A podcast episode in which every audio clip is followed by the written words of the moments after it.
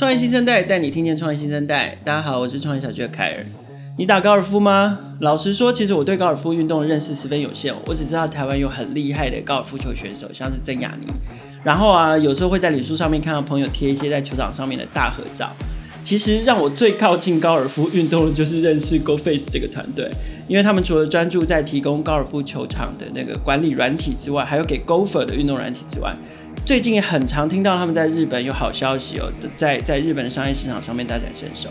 今天我们除了要深入认识 GoFace，还要分享他们的日本经验。欢迎收听今天的创业新生代，让我们带你听见创业新生代。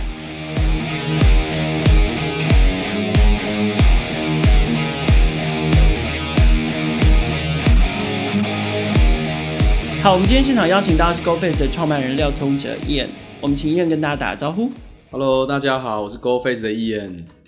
好，我们欢迎老朋友 Ian 哦。其实对某些听众朋友们来说，跟我一样，应该对高尔夫夫球这个运动是不是陌生的？那可能对 GoFace 的服务也是，所以可不可以跟我们简单介绍一下 GoFace 的服务背景，还有你们现在发展的状况？好，呃，我跟各位介绍一下 GoFace。其实我们公司主要是一个从科技出发的高尔夫球的品牌。那从公司成立七年多以来，我们从提供球场的这个球车、平板电脑，到提供 Golfer 的个人用的手机 APP 去管理个人的成绩，到呃两年多前，我们提供台湾目前唯一的一个高尔夫球预约平台。那在两年前，我们跟这个曾雅妮开始展开这个教学影片的录制。那最后，我们在两年多前也开始跟日本这边的市场合作。开始展开这个高尔夫旅游，所以我们是目前台湾市场上以及全世界这个市场上唯一一种一站式高尔夫服服务平台的公司。那在过去七年花比较多的时间在打造这个完整的这个高尔夫数位化的平台。那接下来很大的一个呃，我们公司下一个 generation 的一个重点就是希望让这个市场对于高尔夫可以有不同的认识跟体验。那就像我刚一开始提到的，我们希望创造一个呃。GoFace 是一个从科技出发的高尔夫品牌，那这个品牌希望能够先透过我们的数化平台，让高尔夫这个族群有个新的体验之外，我们当然是希望传统新的高尔夫的文化，让更多年轻人能够因为 GoFace 而认识到高尔夫的乐趣。我觉得这是我们呃接下来很重要的一个使命跟愿景。所以汇整一下，听起来就是说，呃，可能。第一阶段最早开始是希望追求在高尔夫运动的这个这这个运动项目上面有一些科技化或者数据化，然后接下来慢慢的拓展了一站式服务，那接下来再下面的重点就会是希望让它可以有触及不同的族群，有一些新的文化的产生。那刚刚 Ian 在分享的时候也有提到一个很重要，就是两年前开始在日本发展，所以我其实也想要请 Ian 今天跟我们多聊一点日本经验哦，就是说。呃，我知道一开一刚开始你们选择了福冈作为进入日本市场的一个一个跳板，那当初是什么样的考量或者是判断会让你们决定要成要到福冈去？其实那个时候从台湾，我们一直定位就从台湾呃出发，那希望在开在国外开始孕育。那国外要选择哪一个点？到底是呃中国大陆、韩国、马来西亚、泰国？那其实很多人不知道，日本是全世界第二大的高尔夫球市场。那第一大是在美国，有呃将近一万多座的球场，日本有两千三百多座。那台湾有多少？台湾六十一座。那所以就可以相较这样知道，日本也变成是亚洲最大的市场。所以在那个时候的情况之下，我们就选择要从日本来开始呃展开我们国外市场的第一站。那那个时候因为福冈有这个创业签证，所以那个时候我们就。借着这个机会，从福冈开始我们的日本的第一步。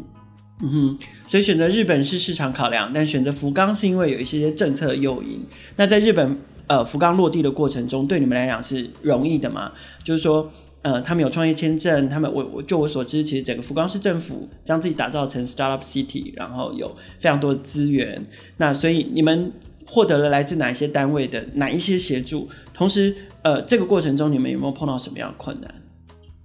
嗯，其实日本是一个很特别的一个，呃，它有不同的语言，自己的日文，然后自己的民族跟民族性跟文化，所以在两年多前，我们在选择福冈的时候，我觉得真的是一个蛮好的开始。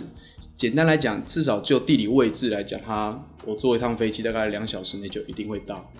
那从机场到市区大概只要二十分钟，所以它是日本距离市区最近的一个城，呃，机场距离市区最近的一个一个一个城市。而且好像他非常的欢迎外国人，对，他非常的欢迎外国人。那那个时候福冈在日本有三个经济战略特区，就是东京、大阪跟福冈。那就地理位置大家知道，这福冈一定离台湾比较近，所以第一是交通距离上面就让我们比较能够比较 easy 一点。第二件事情是。他们刚刚开了提到，他们很欢迎外国人。那第三是，呃，他们有一个一站式的创业签证的服务。像我完全不懂日文，那你要认识一个新的市场，然后又是一个新的语言，你要如果开始，例如成立公司，第一步可能就是很困难。你开个银行账号，申请个手机，那都是很困难，完全是一个。新的全新的世界，所以在那个时候，福冈一个 Star 咖啡就有一个一站式的创业签证的服务，它可以协助你说，到底这个市场要如何，这个市场，这个日本的市场如何如何来因应你这个服务的你的公司的进入，它哪些，例如说可能需要哪些 BD 上的协助，哪些商业策略上的协助，不见得百分之百会正确，至少你有个窗口可以来开始认识这个这个这个这个市场。那那个时候。呃，就是透过福冈的创业签证，让我们能够第一步的落地这样子。对，OK，所以呃，可能在在政策这一端或落地这一端搞定了，接下来你们其实应该要展开的就是跟日本企业的合作嘛。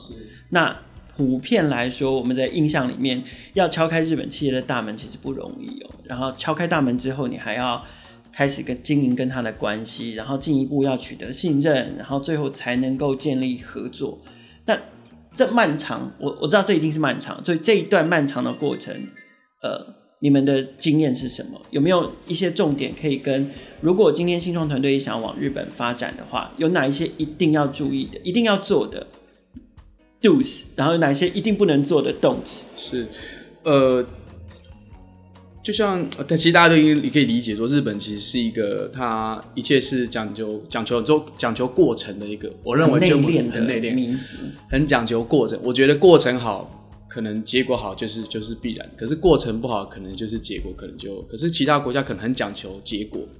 过程可能会快或慢。可是就我来看，他们是很讲究过程的一个国家。那一开始的确，呃。在在很多国家，其实可能有很多创业竞赛。其实就我们公司来讲，其实倒是蛮少参加创业竞赛的。从一开始六年前有参加过之后，就比较少。那后来在日本市场，其实他们很在福冈，福冈是那时候很流行创业的竞赛。然后那时候就那时候理解来讲，他们认为创业竞赛是让你一个国外的团队能够很好去认识这个这个这个这个市场的一一个方式，也让市场认识你。对，对那。而且在透过整个比赛的过程当中，你可以更了解他们对于某些商业模式，或者对于你 pitch 的方式，其实那是很不一样的。你可能必须要，我举我简单举一个例子，那时候我很好奇，例如说台湾的六分钟比赛，好了，六分钟的 pitch，你很少你会放一个完整的新闻影片，对，可能快一分钟，因为一分钟都很宝贵，可是六分钟就放了一分钟影片，啊，那个时候就有人跟我讲说，在日本如果你上媒体的话是一件大事情，那你。那我那时候没办法理解说这有多多多么的指标性，直到有一次我参加一个比赛，我发现只要有上过新闻的团队，他们的 pitch 里面一定会把那个新闻影片完整的播完，那可能三十秒到一分钟，这时候证明说哇，如果你真的被新闻采访过，团队一定会希望把它放在头里面让大家看到。他们还是很仰赖媒体的权威感。对，那这也是很有趣的过程，就是说你讲了讲了再 fancy 的这个投影片的过程，可是他们也许没办法 catch 的那么快。对，他们是很慢的，但有有一段媒体的采访背书，你就会觉得啊，对，这这个这个这个这就是一个一个我又学习到了一件事情。那其实透过呃这些阶段性的比赛，逐渐的让我们有机会认识到呃这个西铁，我们参加一个 collab 的计划，认识到西铁办了一个比赛。那时候主要是看如何整合西铁旗下的资源，然后去创造更多的价值。所以那时候又参加一次西铁的创业竞赛。那透过那次的创业，让西铁有机会跟西铁合作，敲开这个跟大企业合作的大门。那再后来也让西日本新闻看到说，嗯，那或许这也是一个蛮有趣的一个公司，有一些商业模式可以一些展开这样子。所以我们也是一步一步的一个阶段一个阶段的前进这样。那每一个阶段都很小心、很用心的去跟日本的企业去互动。嗯哼，所以一开始可以参加竞赛，让市场还有产业界可以认识你，然后想办法争取争取一些媒体曝光，尤其是权威的媒体，然后记得把它放在你的简报里面，就可以增加大家对这个团队的信任。好，刚刚伊人在分享的时候有提到，就是跟日本人打交道的时候啊，那个过程特别重要。所以在你过去的经验里面，有没有什么特别让你印象最深刻的事件可以跟大家分享一下？关于日本特殊的企业文化或者是民族性？有一件事我印象很深刻，就大概两年多前刚过去呃福冈的时候，呃有一次有一个呃有有一个投资人跟我约了见面这样子，那我就专程回来台湾之后，我们再我又再飞回去。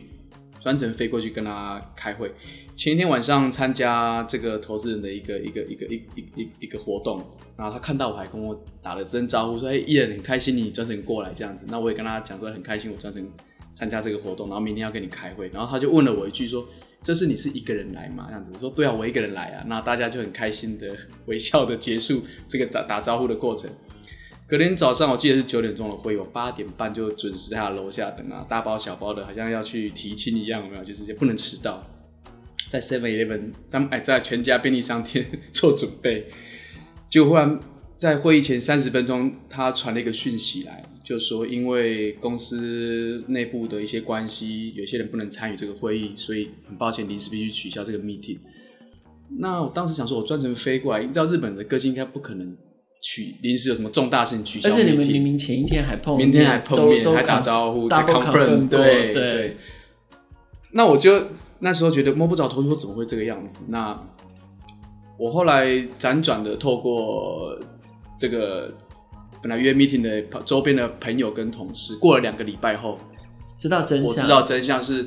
他抱歉说，因为那天的会议我只有一个人过去，那因为我没有带翻译。啊，所以他就没办法参加举行这个会议。他说很抱歉，这是他们的一种习惯，这样子。从此之后，我去开会，我就一定会身边会带我日本的同事，或者说一个翻译去进行会议。其实这样子可以非常加速整个合作上的过程哦，因为他们其实英文程度都很好，但是他不见得会想用英文跟你去交流跟沟通，因为他们希望在语义上面可以更精准的被传达。所以这时候，如果你会发觉，如果你有带一个会日文的同事过去的时候，整个气氛会非常的融洽，非常的轻松，对谈上会很很快速。对，那这是我印象很深刻的经验，就是忽然被临时被取消这个 meeting，所以我也学上了一个。那第二件事情是，如果你要真的在谈业到商业上的谈判，更完整的是，你可能要有两个翻译。两个翻译，自己有两个，一个是因为你有时候旁边那个翻译可能不见得会讲的那么精准，他你在讲的过程里面，他当下可能没有翻的那么精准，可是第二个人可以再帮你 double confirm 说，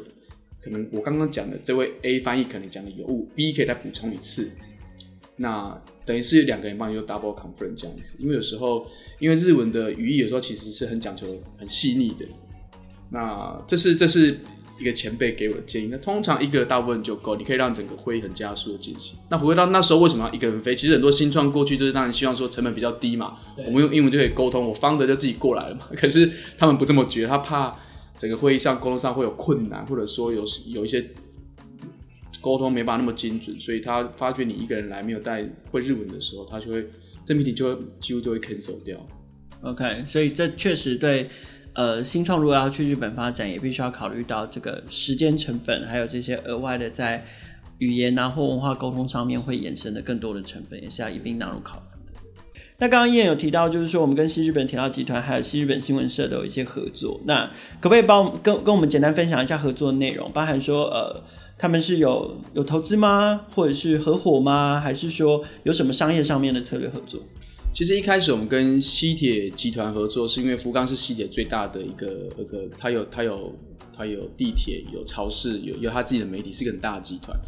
那他有自己的旅行社，所以那时候是先透过跟西铁集团合作，带很多台湾的球友到日本去打球，让日本球场使用我们 GoFace 服务的同时，也有机会服务到外国的客人。那接着这个现在西日本新闻社就是代理我们整个 GoFace 服务在日本去做展开。那西日本新闻也找来了前日本的 PGA 的会长，那在有大集团媒体集团合作之下，也有业界指标性的这个会长，高尔夫球协会的会长来帮我们够共同销售的话，那这是我们在目前日本的一个一个发展状态，这样是 OK。所以听起来假设如果撇开疫情不谈的话，GoFace 接下来在台湾跟日本的发展的计划来分别是什么？我们希望能够提升这个球场的数位化的快速进展。那现在这个疫情的产生，其实对我们来讲也是让高尔夫球这个产业更加速的去认识数位化的重要，因为可以大量减少人力的这个这个这个这个成本之外，可以更其实可以更有效的管理球场。是。那过去七年，我们把这个软体跟产品打造的非常非常的好。那我举一个例子，像现在日本发生的疫情，其实我们的所有的设备在台湾都是远端遥控跟更新，送什么人不能飞过去，那也可以做到这一点。就是我们七年来很早很早前的设定一定要这么做，也才足以让我们的服务规模化。那这个平台打造完了，一样我刚刚提到，就是我们如何去创造一个新的高尔夫的体验呢？其实这运动是有趣的，让可能开了很多人都没有机会认识的运动。那我觉得就是我们要去突破跟创造的一个一个一个一个市场。所以呃，在台湾我们慢慢的展开比较多有趣的 campaign。那同样的，接下来日本这个我们也开始会跟日本的呃球场去展开很多合作，让更多年轻人有机会透过 GoFace 来认识高尔夫这运动。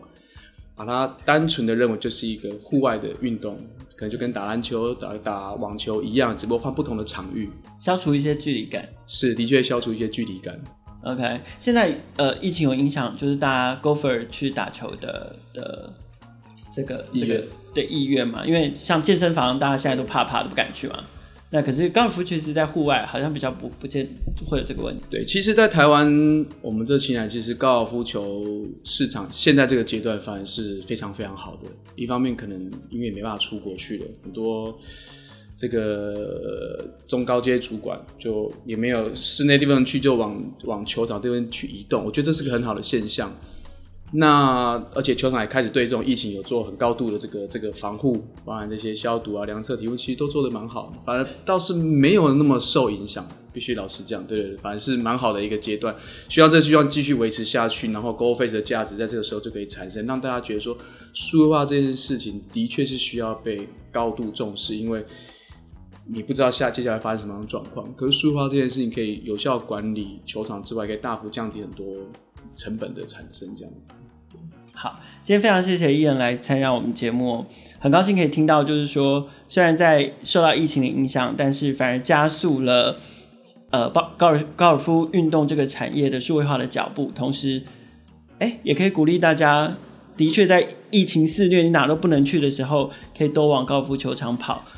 帮自己的健康多添加一点养分。谢谢大家收听今天的节目。如果你也关心 GoFace 持续发展，欢迎锁定创业小聚的网站新闻。我们创业小聚最近也推出新系列的 Podcast 节目，叫做《矽谷为什么》，由 Dr. IC 张一健博士还有矽谷美味人妻谢凯婷 KT 共同主持。他们两个人组合叫做 ICKT 哦。他们会从矽谷现场带回来自当地对科技、经济、社会还有创业生活的观点进行锁定。当然，也邀请大家持续锁定创业新生代。我们会继续带你听见创业新生代。